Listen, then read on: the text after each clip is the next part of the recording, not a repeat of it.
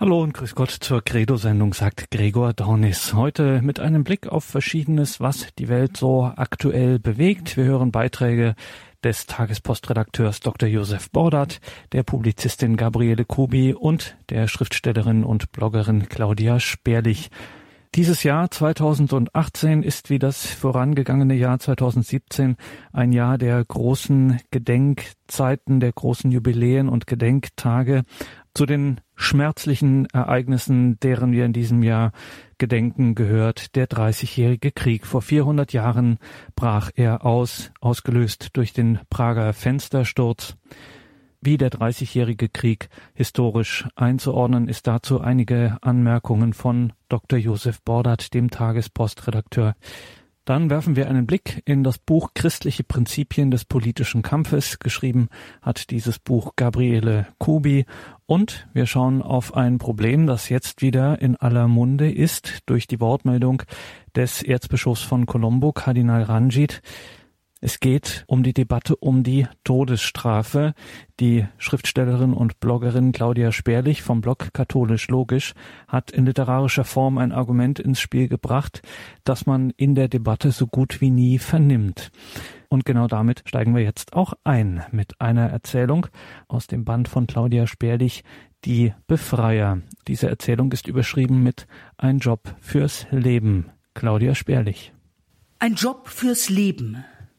Auf dem Arbeitsamt, entschuldigt, ich sage immer noch Arbeitsamt, die jungen Leute verstehen das nicht mehr, das ist die altmodische Bezeichnung für Jobcenter, was wiederum neuerdings Vermittlungscenter für Produktions- und Dienstleistungsfähige heißt.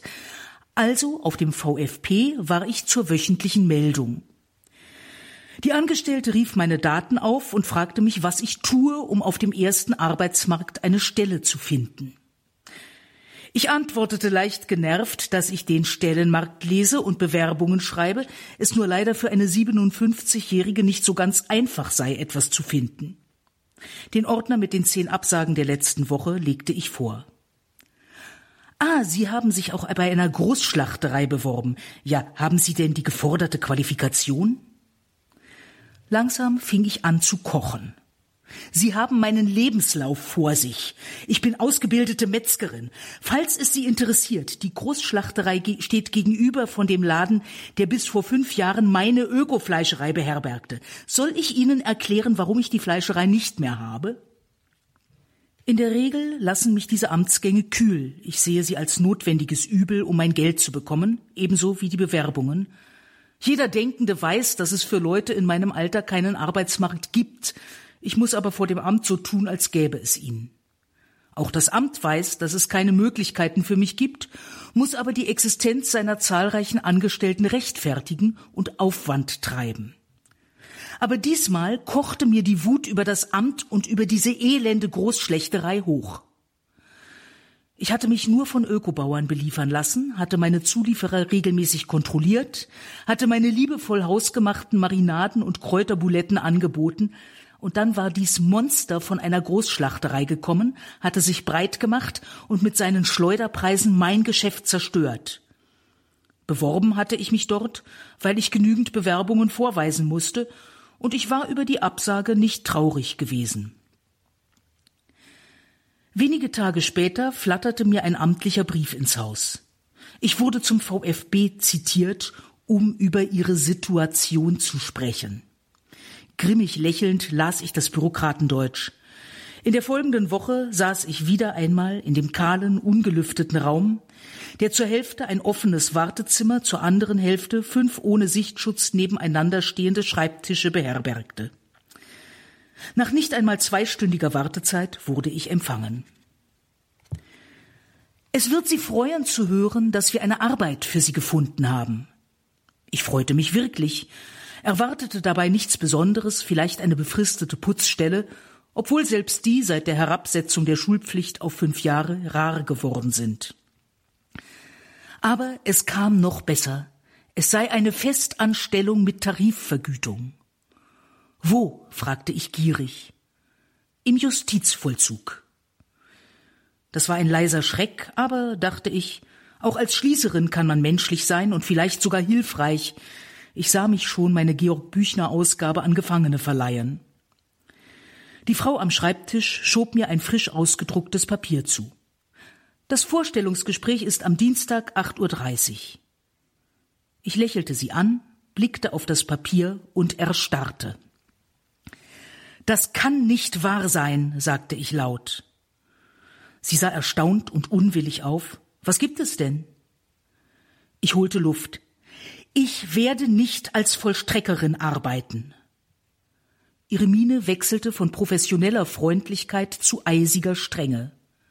Sie unterliegen der Mitwirkungspflicht. Ich werde nicht morden. Das verlangt ja auch niemand. Mord ist ja wohl etwas anderes als der Vollzug eines legalen Urteils. Hinrichtung ist Mord. Ich werde diese Arbeit nicht machen, unter keinen Umständen. Meine Stimme klang schrill. Ich hasse es, keine Gewalt über meine Stimme zu haben, aber ich kiekse immer, wenn ich aufgeregt bin. Die Wartenden in dem offenen Vorraum sahen zu uns herüber.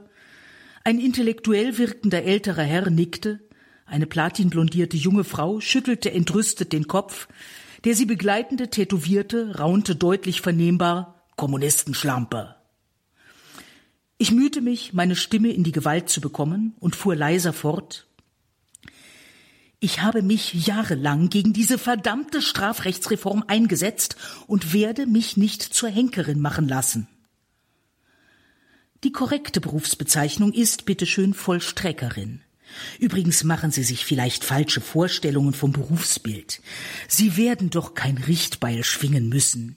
Hier lächelte die Angestellte nachsichtig. Sie werden in einem vollkommen sauberen, täglich sterilisierten Umfeld arbeiten und Sie haben mit genau dosierten Chemikalien zu tun, aber nicht mit Blut. Ihr Lächeln wurde breiter. Und dann haben Sie höchsten Kündigungsschutz. Das kann ohne weiteres ein Job fürs Leben werden. Ich mache das nicht, wiederholte ich leise und überdeutlich. Die Angestellte wurde wieder strenger, Sie wissen, was das für Folgen haben wird, wenn Sie Ihrer Mitwirkungspflicht nicht nachkommen? Ich nickte. Ich morde trotzdem nicht, auch nicht für Geld. Es ist kein Mord, fuhr sie mich nun empört an. Was glauben Sie denn, was für Menschen Sie dazu zu behandeln haben? Kinderschänder sind das Mörder, Perverse. Und was bin ich dann? fragte ich patzig, ohne anzunehmen, dass diese Frage auf irgendwelches Verständnis stoßen würde. Jetzt mach mal hin, Alte, wir warten, brüllte der Tätowierte. Ich zuckte zusammen. Es hat keinen Sinn, darüber zu reden. Ich mache das nicht und Punkt. Damit drehte ich mich um und verließ das Amtsgebäude. Vorhin war die Post da. Eine Rechnung vom Zahnarzt, eine Mahnung wegen der Miete und ein Brief vom VfP. Da sie ihrer Mitwirkungspflicht trotz dringender Aufforderung nicht nachkamen, sind wir gezwungen, ihre Bezüge einzustellen. Claudia Sperlich mit ihrer Erzählung Ein Job fürs Leben aus dem Band Die Befreier eine dystopische Erzählung mit einem wichtigen Argument in der aktuellen Debatte, ja, die wir führen seit einigen Wortmeldungen von Papst Franziskus, jüngst von Kardinal Ranjit aus Colombo, die Debatte um die Todesstrafe und Claudia Sperlich weist auf einen meist in der Debatte nicht erwähnten Aspekt hin, nämlich dass wer mit ethischen Argumenten die Todesstrafe begründet, auch begründen muss, dass es dann einen Henker braucht. Diese Erzählung Ein Job fürs Leben, wie gesagt, im Band Die Befreier. Die genauen Angaben dazu gibt es in den Details zu dieser Sendung auf horeb.org. Im Tagesprogramm kann man sich ja immer so Details dann anzeigen lassen neben der Sendung und da finden Sie alles weitere und unser Hörerservice weiß auch darüber Bescheid. Den können Sie morgen dann telefonisch dazu befragen.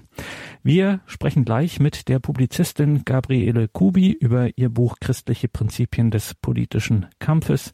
Gleich nach der Musik also Gabriele Kubi.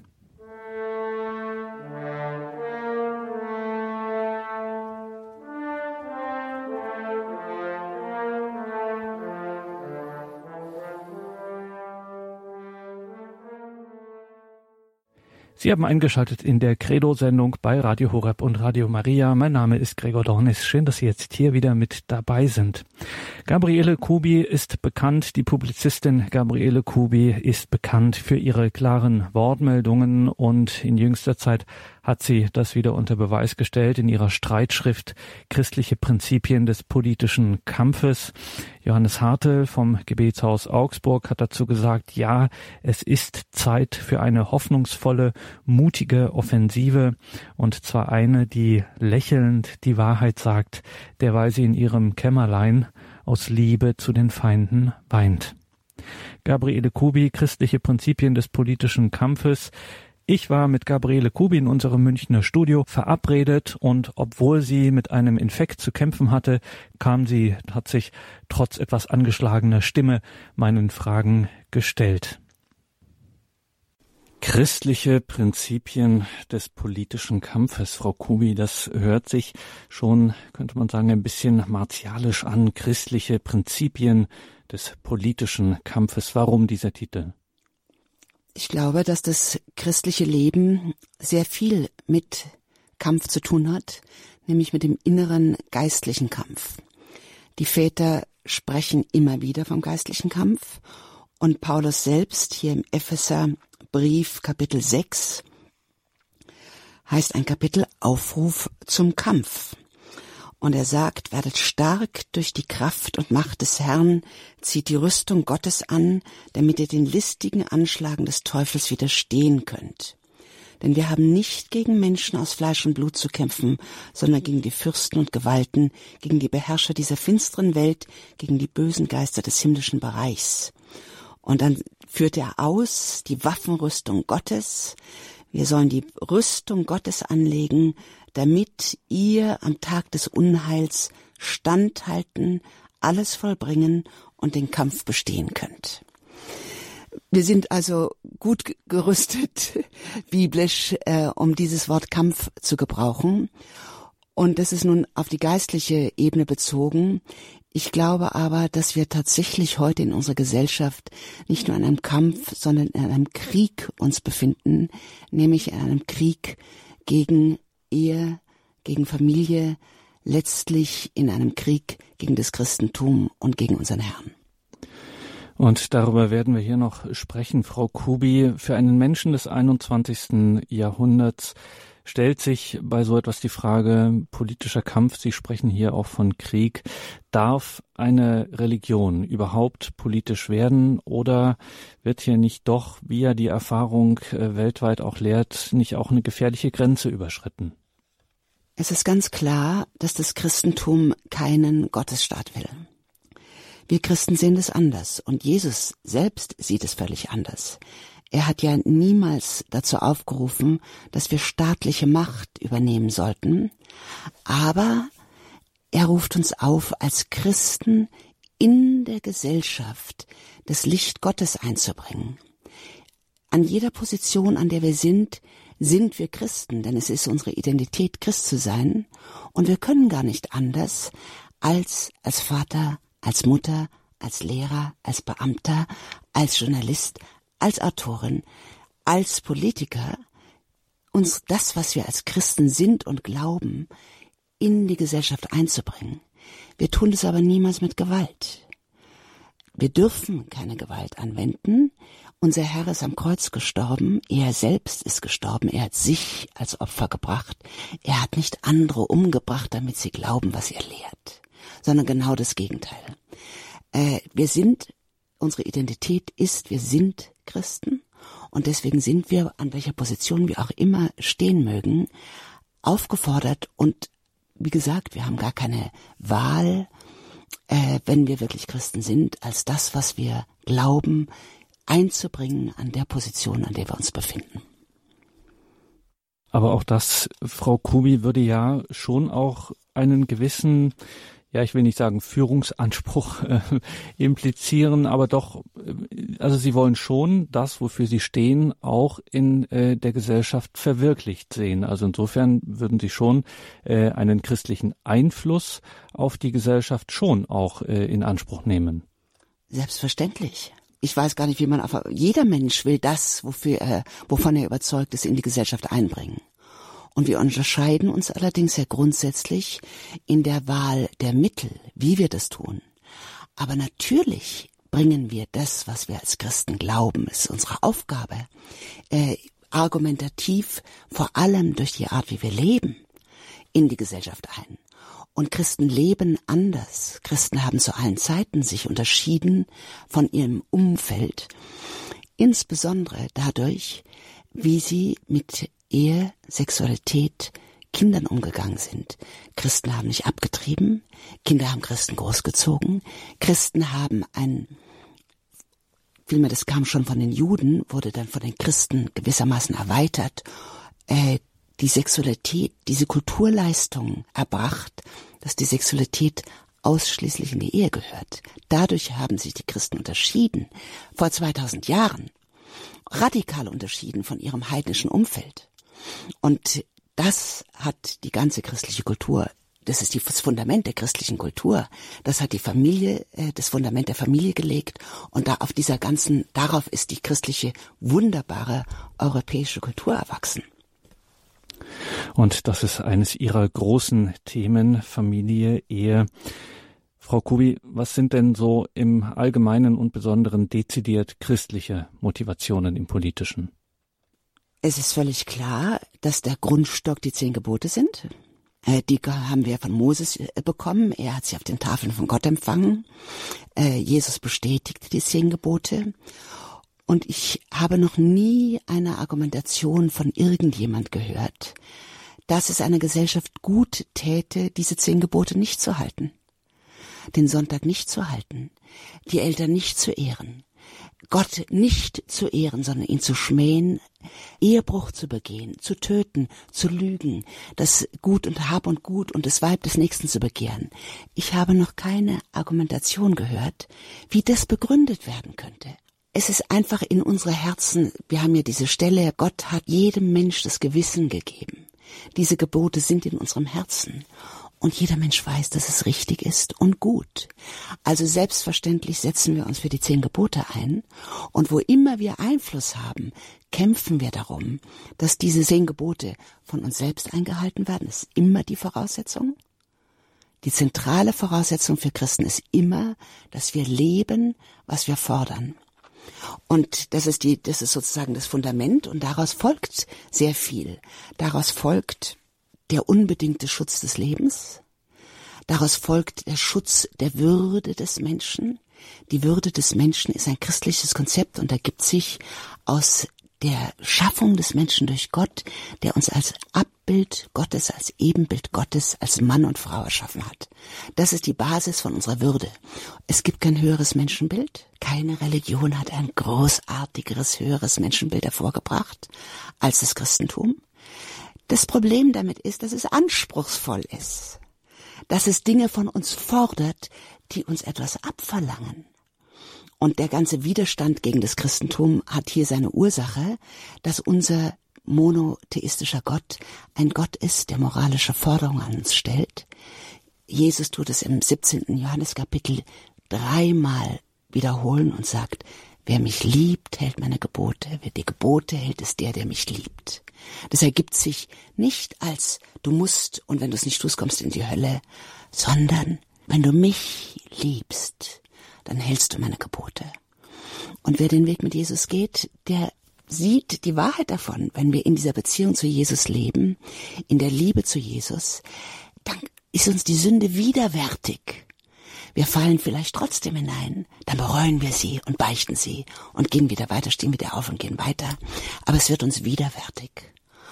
Ja, und das ist äh, ihre äh, ihre Frage war, was sind die dezidiert christlichen Motivationen? Äh, das sind zentrale Motivationen. Das hört sich natürlich nicht so sehr danach an, äh, nach einer zum Beispiel ein, so ein Grund äh, ein Grundziel unseres Lebens, nämlich Freiheit. Sie sagen, also Gebote halten hat was mit Liebe zu tun und da äh, streckt man natürlich sofort zusammen, Frau Kubi, und denkt sich, na, dieses Gebote halten, wie steht's denn da mit meiner Freiheit und bin ich denn da überhaupt in der Liebe? Ja, äh, das ist ein Begriff der Freiheit, der sagt, ich darf tun, was ich will solange ich nicht für das, was ich tue, ins Gefängnis komme, okay, es gibt Gesetze, die halte ich notgedrungen, äh, aber eigentlich darf ich tun, was ich will. Ich bestimme, was gut und schlecht ist. Das ist der liberale Freiheitsbegriff. Es ist der Freiheitsbegriff eines kleinen Kindes.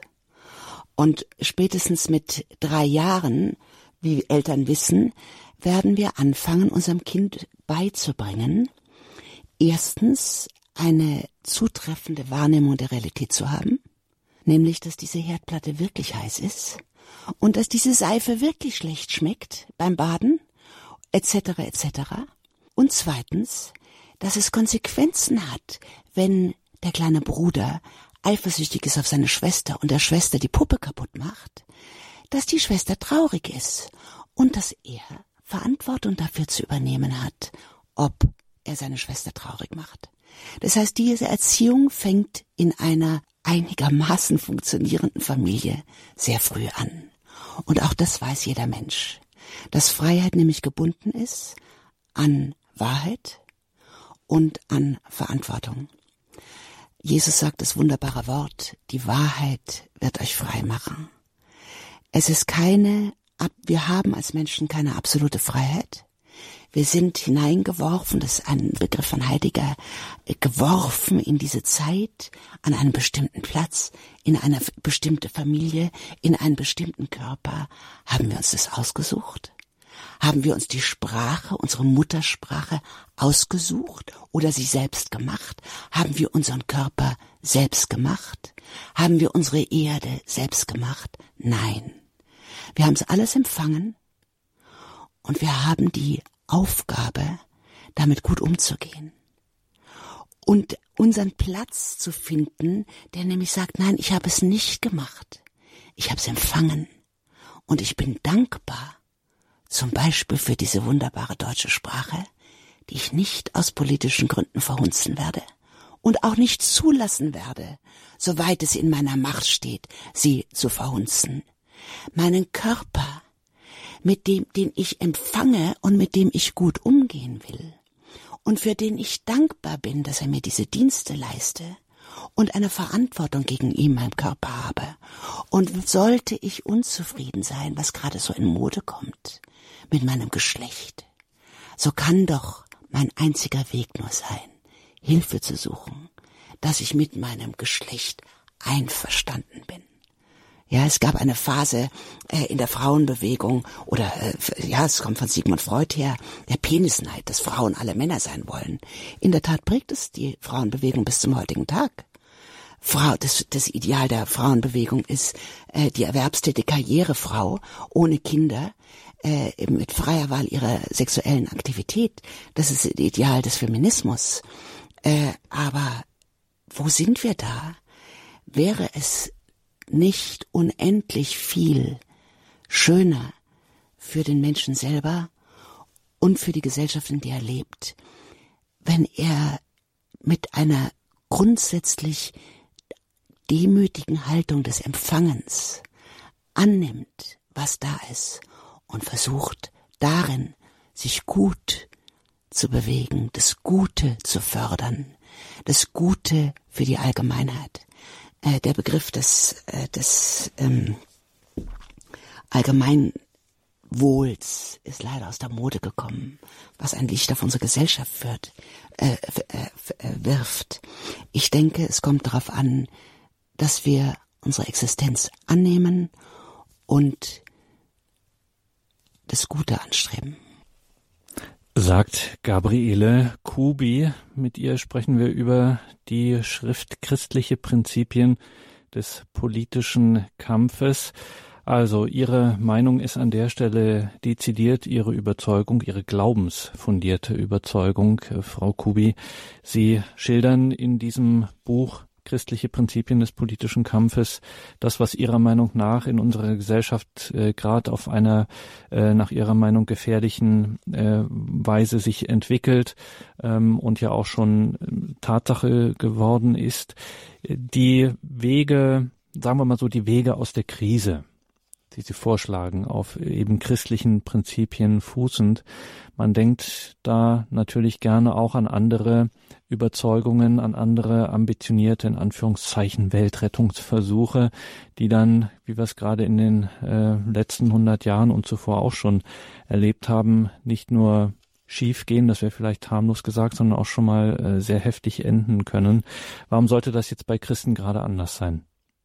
Versuche des Menschen, selbst ein utopisches Paradies zu schaffen, durch eigenes Wollen, durch eigene Pläne, durch eigene Strategien, enden in Blut und Unterdrückung und den allerschlimmsten Terror, wie wir gesehen haben äh, mit dem tausendjährigen Reich Adolf Hitlers und wie wir gesehen haben mit allen kommunistischen Reichen, die es ja leider noch auf unserer Erde gibt und die unvorstellbares Leid und Unterdrückung und Missachtung und Niederknüppelung des Menschen bedeuten.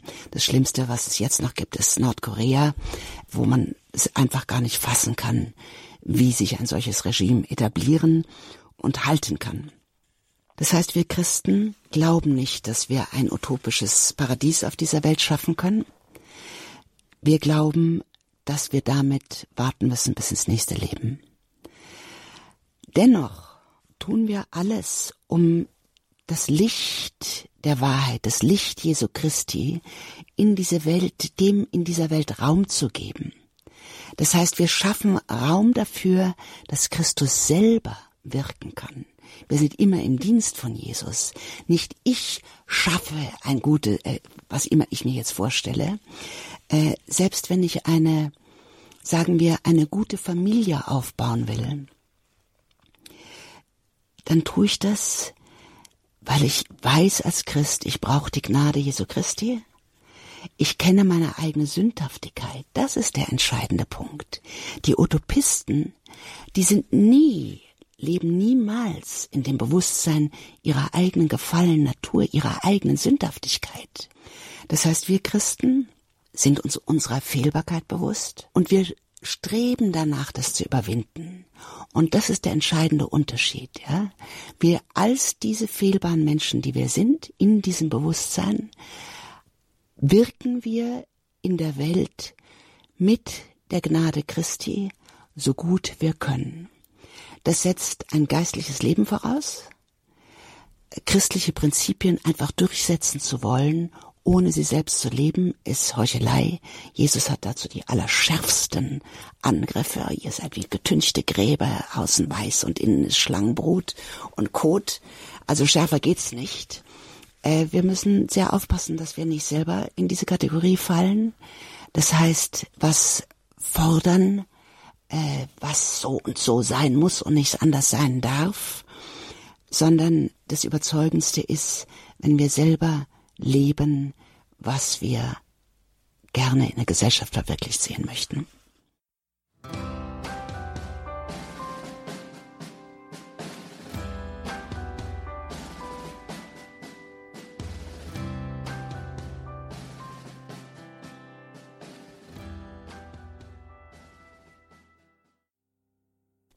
In Ihrem Buch, Frau Kubi, Christliche Prinzipien des politischen Kampfes, ist auch die Rede von einer Hierarchie der Verantwortlichkeit. Hierarchie der Verantwortlichkeit. Was meinen Sie da? Ja, also ich bewege mich ja in Kreisen, wo Menschen ihre ganze Arbeitskraft in den Dienst Gottes stellen. Das gehört zu meiner großen Freude meiner Arbeit, dass ich, wo ich ja jetzt weit in der Welt herumkomme, überall wirkliche Jünger Jesu treffe, die meistens ein tiefes Bekehrungserlebnis hinter sich haben, so wie ich selber, und die alles in den Dienst des Herrn stellen. Oft sind sie verheiratet und alle, die wir in dieser Weise leben, oder wahrscheinlich hat es jeder Christ das Problem, die Arbeit frisst uns auf. Wir sind ja auch immer in der Minorität. Wir haben immer gewaltige Berge vor uns, die wir gerne bewegen möchten, aber sehr schwer bewegen können. Wir sind meistens understaffed, meistens gibt es zu wenig Leute, die die Arbeit machen, meistens haben wir zu wenig Geld. Also das sind, ist das, das täglich Brot in diesem Kampf für Jesus, der auf der Welt geführt wird. Und da ist die Gefahr sehr groß, dass uns diese Arbeit, die ja für das Gute ist, sie ist ja für das Reich Gottes, dass die uns einfach verschlingt. Und dass andere Prioritäten plötzlich immer mehr hinten runterfallen nämlich unsere Gebetszeit und zweitens unsere eigene Familie. Wenn wir Familie haben, wenn wir einen Ehepartner und wenn wir Kinder haben, die Dringlichkeit, mit der sich diese verschiedenen Bereiche melden, sind unterschiedlich. Die Arbeit hat die Tendenz, 24 Stunden unseres Tages aufzufressen. Wenn wir nichts tun, wird sie das tun und uns in den Burnout treiben. Die Familie schreit dann schon mal. Eine Frau kann unzufrieden werden, ein Mann auch, wenn er die Frau nicht mehr sieht.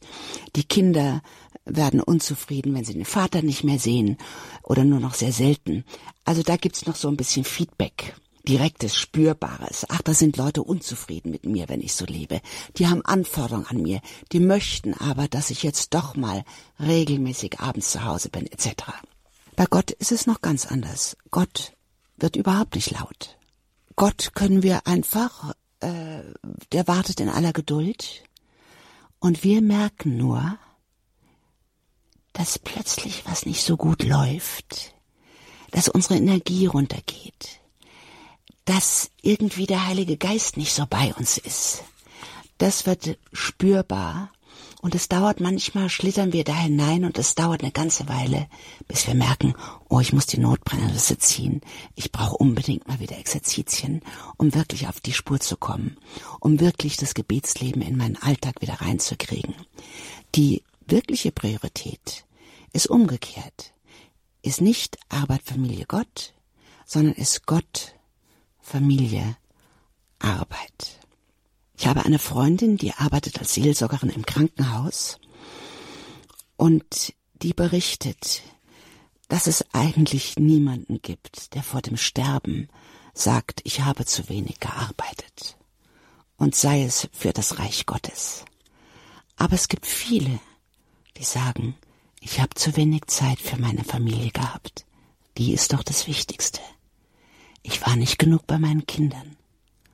Und es gibt auch viele, die dann spüren, dass sie Gott nicht genügend Zeit gegeben haben. Und es ist wichtig, in dieser Wachheit zu bleiben und diese Hierarchie im eigenen Leben richtig hinzukriegen. Sagt Gabriele Kubi, wir sind mit ihr im Gespräch über ihre Schrift Christliche Prinzipien des politischen Kampfes.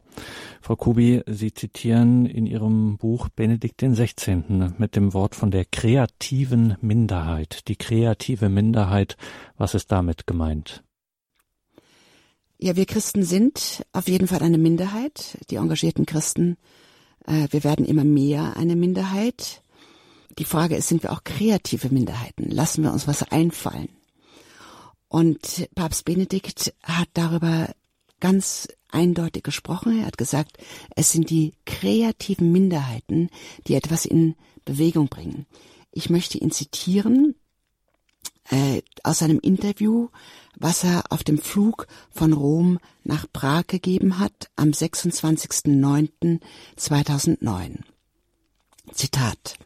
Es sind die kreativen Minderheiten, welche die Zukunft bestimmen und in diesem Sinne muss sich die katholische Kirche als eine kreative Minderheit verstehen, die über ein Erbe an Werten verfügt, die nicht der Vergangenheit angehören, sondern eine lebendige und zeitgemäße Wirklichkeit darstellen.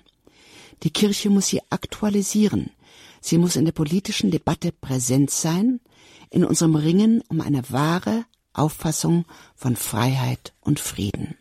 Zitat Ende. So, und dann müssen wir zum Abschluss unseres Gesprächs, Frau Kubi, wenn wir hier über Ihr Buch Christliche Prinzipien des politischen Kampfes sprechen, noch auf wiederum die christlichen Prinzipien des politischen Kampfes kommen, nämlich auf die Frage, ja, was gehört zu den wesentlichen äh, christlichen Vollzügen des Glaubens? An allererster Stelle natürlich ist da das Gebet äh, zu nennen in all seinen Ausprägungen und Formen, die es da christlicherseits gibt. Politischer Kampf und Gebet, ganz platt gefragt, äh, geht das zusammen? Hat das was miteinander zu tun? Ich glaube, dass politischer Kampf und Gebet unbedingt zusammengehören, weil wir sonst ja immer in Gefahr sind, von unserem eigenen Ego überwältigt zu werden. Wir haben auch in unserem christlichen Bereich sehr viele Uneinigkeit.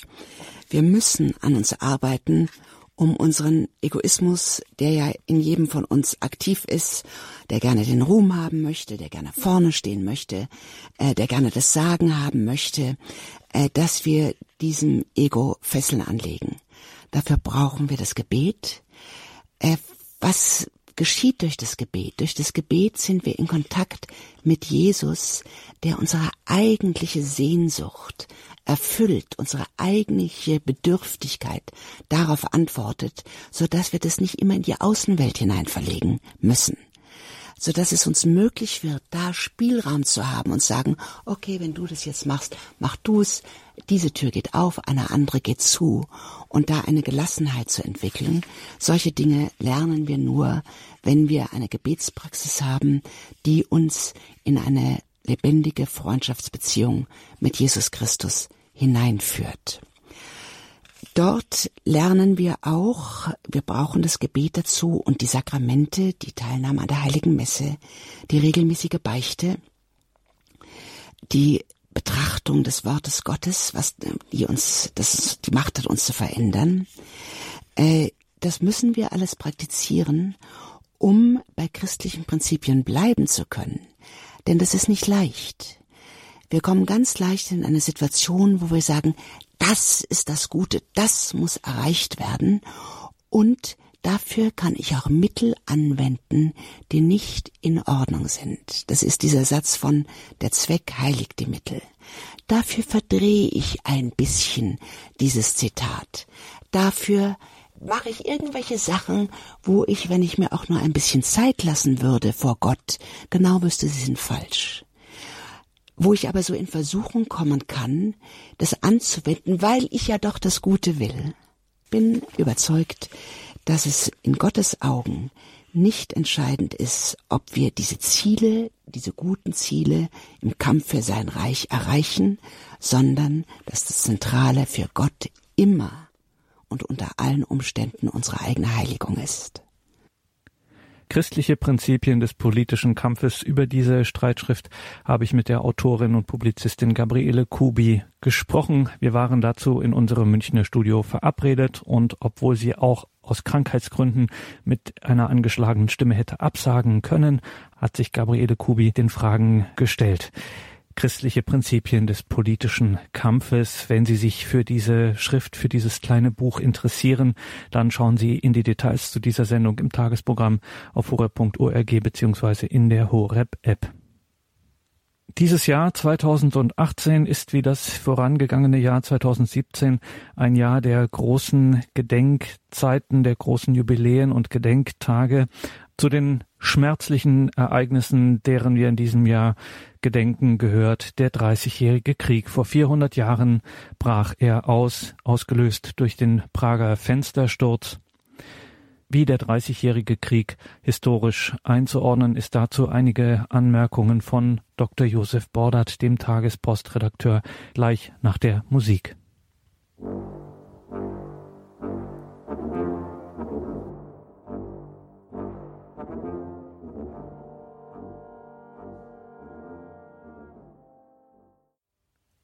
Willkommen zurück zur Credo-Sendung, in der wir auf Aktuelles schauen. Und in diesem Jahr 2018 jährt sich zum 400. Male der Ausbruch des Dreißigjährigen Krieges, der ja gemeinhin auch als Religions- bzw. Konfessionskrieg bezeichnet wird, was nicht ganz falsch ist, aber trifft das wirklich in das Wesen, in den Kern, der Dreißigjährige Krieg, den der Berliner Historiker Herfried Münkler als einen Schlüssel für alle weiteren westlichen Kriege sieht. Dr. Josef Bordert ist Tagespostredakteur, er ist Blogger und Bestsellerautor. Dr. Josef Bordert mit einigen Einsortierungen dieses Gedenkens 400 Jahre Dreißigjähriger Krieg, was da aus heutiger Sicht dazu zu sagen ist. Dr. Josef Bordert. Ja, vor 400 Jahren begann der Dreißigjährige Krieg. Daran zu erinnern fällt heute schwer, denn zu weit weg liegen die Ereignisse in der ersten Hälfte des 17. Jahrhunderts, zeitlich aber auch der Sache nach. Katholiken und Protestanten, die sich um die Vorherrschaft in Mitteleuropa streiten, sind in einem heute weitgehend entchristlichten Kontinent kaum noch vermittelbar. Im Vordergrund des Gedenkens steht daher in diesem Jahr der Erste Weltkrieg, der vor 100 Jahren endete. Doch die Erinnerung an den Dreißigjährigen Krieg ist wichtig heute vielleicht wichtiger denn je. Herfried Münkler zeigt in seinem jüngst erschienenen 1000 Seiten Monumentalwerk mit dem Titel Der Dreißigjährige Krieg, europäische Katastrophe, deutsches Trauma, dass dieser eine Art Mutter aller modernen Kriege war und uns die Geschichte der Neuzeit aufschließt wie kaum ein anderes Ereignis. Ein entscheidender Aspekt ist dabei die Entstehung einer wegweisenden europäischen Ordnung, in der Staaten ihre äußere und innere Form erlangten und das Völkerrecht unter dem Leitgedanken der Souveränität entstehen konnte. Auch den Ersten Weltkrieg als Kräftemessen neuer europäischer Nationalstaaten um die kontinentale und im Zuge des Kolonialismus auch globale Vorherrschaft können wir besser verstehen, wenn wir ihn vor dem Hintergrund des langen Ringens um die Macht in Europa betrachten, das 1618 begann und 1918 endete. Des Weiteren ist eine Beschäftigung mit dem Dreißigjährigen Krieg unerlässlich, weil und soweit heute gerne Vergleiche zwischen dem Terror des Islamismus und der kriegerischen Gewalt von Christen dafür herhalten müssen, das Christentum mit der Gewalthypothek zu belasten und zugleich den Islam aus der Kritik zu nehmen. So wird eine Kontinuität suggeriert, die Al-Qaida, den IS und andere islamistische Terrorgruppen in eine Traditionslinie mit den Kombattanten des Dreißigjährigen Krieges stellt um so die Gewaltaffinität von Religion insgesamt nachzuweisen. Motto, ihr wart doch auch nicht besser. Was dabei unter vielem anderen übersehen wird, der europäische Mächtekonflikt im 17. Jahrhundert ist vielmehr ein Konstitutions-, denn ein Konfessionskrieg gewesen. Beim Dreißigjährigen Krieg handelt es sich um das finale Element einer längeren Krisenphase oder um eine Phase der Kriegsverdichtung im Zusammenhang mit der Bildung neuer Staaten in Mitteleuropa. Diese These vertritt etwa der Historiker Johannes Burkhardt. Burkhardt beschreibt den Krieg nicht allein als konfessionell motivierten Religionskonflikt, sondern hebt den Mächtekonflikt hervor, der den Krieg auch zu einem Unabhängigkeitskrieg und zu einem Kampf um die Verfassung geraten ließ. Ähnlich äußerte sich zuletzt auch Herfried Münkler in einem Interview mit der Tagespost. Wenn die Frage gestellt wird, wie es zum Dreißigjährigen Krieg kommen konnte, so dürfen drei Aspekte in der Antwort nicht fehlen. Erstens der Augsburger Religionsfriede, zweitens die Krise der Verfassungsorgane und schließlich drittens die Konstituierung der Gegnerschaften in Union und Liga. Einen entscheidenden Schritt in der Auseinandersetzung zwischen Protestanten und Katholiken im späten 16. und frühen 17. Jahrhundert bildete der Augsburger Religionsfriede von 1555. Nach der von Martin Luther ausgelösten Reformationsbewegung kämpften seine Anhänger, die Protestanten, im Reich um die Anerkennung ihrer Konfession, das katholische Establishment an ihrer Spitze der Kaiser hingegen um deren Eindämmung. Nach dem Scheitern des Augsburger Interims 1548, das auf Initiative des Kaisers Karl V. zustande kam, wurde 1555, in dem Jahr also, in dem Karl als Kaiser abdankte, versucht, die konfessionellen Streitigkeiten auf eine politisch-rechtliche Art zu regeln, wobei eine endgültige Lösung des zugrunde liegenden Konflikts auf später vertagt wurde. Die auf diese Weise zustande gekommene Vereinbarung enthielt vor allem zwei zentrale Bestimmungen. Erstens wurde die Augsburger Konfession unter den Schutz des allgemeinen Landfriedens gestellt und somit rechtlich anerkannt. Zweitens trat mit dem Ius Reformandi eine Regelung in Kraft, nach welcher der Landesherr das Recht hat, die Konfession zu bestimmen. Später wird dafür die Formel cuius regio eius religio geprägt, also wessen das Land, dessen die Religion. Die Verknüpfung konfessioneller und konstitutioneller Fragen, die angestrebte Einheit von religiösem Bekenntnis und politischer Ordnung eskalierten schließlich im Jahre 1608 auf dem Reichstag in der Auflösung desselben. Dies bedeutet auch das offizielle Ende des Reichskammergerichts, das als Judikative des Reichs bereits 1594 die Arbeit de facto eingestellt hatte. Daraufhin gründeten die protestantischen Stände, unter anderem die Pfalz, Sachsen-Anhalt, Württemberg, Baden-Durlach, im Jahre 1608 die sogenannte Union, ein Defensivbündnis unter der Führung der Kurpfalz. Allerdings war das Bündnis nicht besonders stark, da sich die norddeutschen Kurfürsten sowie Kursachsen nicht anschlossen und das Bündnis unter zahlreichen Uneinigkeiten zwischen Lutheranern und Calvinisten litt. Auf katholischer Seite wurde im Jahr darauf die Liga unter der Führung Maximilians von Bayern gegründet, der die meisten katholischen Reichsstände, die Bischöfe von Würzburg, Augsburg, Passau, die Erzbischöfe von Köln, Mainz und Trier unter anderem beitraten. Ziel der Liga war die Verteidigung des Landfriedens und der katholischen Religion. So standen sich also zu Beginn des Krieges zwei konfessionell begründete Lager gegenüber. Es war schließlich ein scheinbar singuläres Ereignis, das den Dreißigjährigen Krieg auslöste und seitdem im kollektiven Gedächtnis Europas haftet. Der Prager Fenstersturz am 23. Mai 1618. Im Anschluss an einen protestantischen Ständetag in Prag drangen Teilnehmer der Versammlung in die königliche Burg ein, um von der kaiserlichen Regierung eine Bestätigung ihrer Rechte zu erlangen die ihnen Kaiser Rudolf II. im sogenannten Majestätsbrief 1609 zugesichert hatte, vor allem die Autonomie der Stände und weitgehende Religionsfreiheit.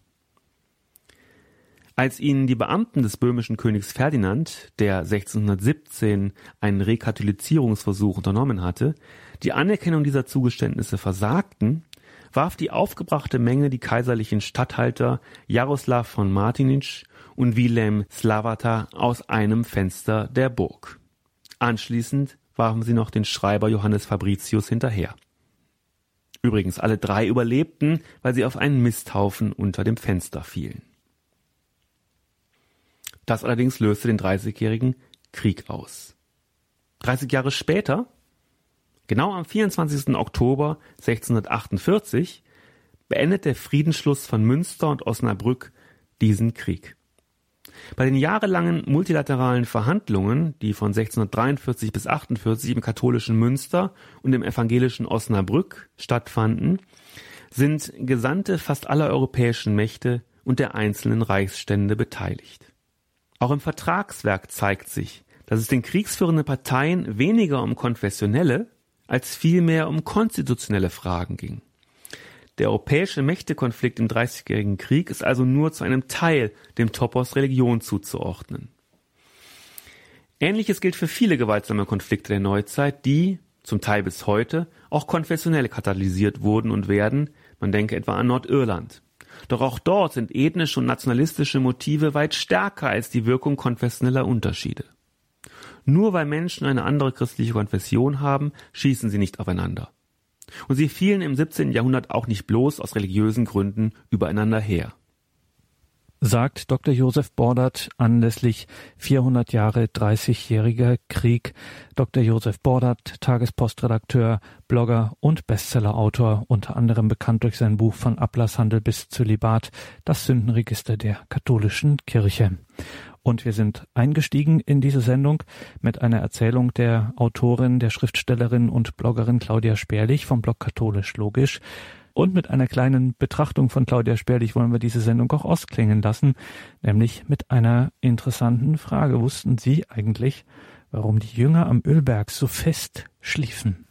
Wussten Sie schon, warum die Jünger auf dem Ölberg so fest schliefen? Darauf kam Jesus mit ihnen zu einem Grundstück, das man Gethsemane nennt, und sagte zu den Jüngern, Setzt euch hier, während ich dorthin gehe und bete. Und er nahm Petrus und die beiden Söhne des Zebedeus mit sich. Da ergriff ihn Traurigkeit und Angst, und er sagte zu ihnen, Meine Seele ist zu Tode betrübt, bleibt hier und wacht mit mir. Und er ging ein Stück weiter, warf sich auf sein Gesicht und betete, mein Vater, wenn es möglich ist, gehe dieser Kelch an mir vorüber, aber nicht wie ich will, sondern wie du willst. Und er ging zu den Jüngern zurück und fand sie schlafend. Da sagte er zu Petrus, Konntet ihr nicht einmal eine Stunde mit mir wachen? Wacht und betet, damit ihr nicht in Versuchung geratet. Der Geist ist willig, aber das Fleisch ist schwach. Wieder ging er weg zum zweiten Mal und betete, mein Vater, wenn dieser Kelch an mir nicht vorübergehen kann, ohne dass ich ihn trinke, geschehe dein Wille. Als er zurückkam, fand er sie wieder schlafend, denn die Augen waren ihnen zugefallen. Und er ließ sie, ging wieder weg und betete zum dritten Mal mit den gleichen Worten. Danach kehrte er zu den Jüngern zurück und sagte zu ihnen, Schlaft ihr immer noch und ruht euch aus? Siehe, die Stunde ist gekommen, und der Menschensohn wird in die Hände von Sündern ausgeliefert. Steht auf, wir wollen gehen. Siehe, der mich ausliefert, ist da. Ich habe mich früher oft gefragt, warum konnten die Jünger schlafen, wo sie doch wussten, dass ihr Meister in Gefahr schwebte und aufgewühlt und traurig war? Aber sie kommen gerade vom Sedermahl.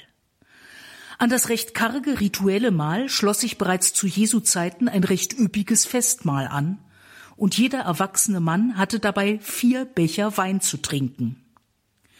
Und nun stellen Sie sich vor, es war ein langer Tag, Sie haben reichlich gegessen, reichlich Wein getrunken, sind emotional aufgewühlt und haben dann noch in der Nacht einen nicht ganz kleinen Fußweg zurückgelegt. Und dann sitzen Sie. Ganz offen, ich würde auf der Stelle einschlafen. Ich wundere mich eher, dass der Herr nicht schlief und bringe das mit seiner Göttlichkeit und dem Wirken des Heiligen Geistes in Verbindung. Seine leicht vorwurfsvolle Frage verstehe ich als Ausdruck seiner Menschlichkeit. Der Mensch Jesus hat begreiflicherweise Angst, er ist traurig und er will in dieser schlimmen Stunde von seinen Freunden gestützt werden.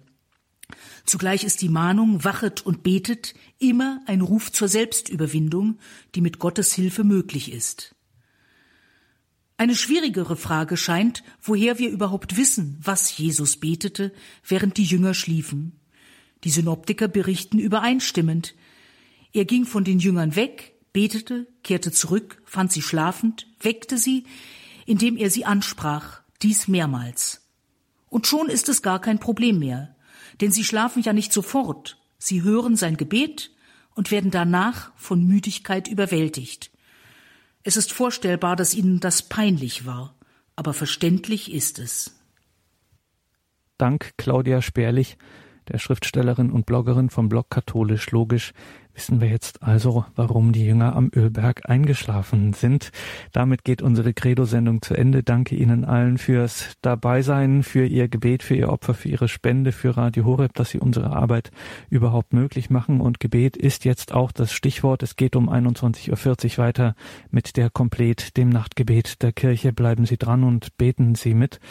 Einen gesegneten Abend und eine behütete Nacht wünscht Ihnen Ihr Gregor Dornis.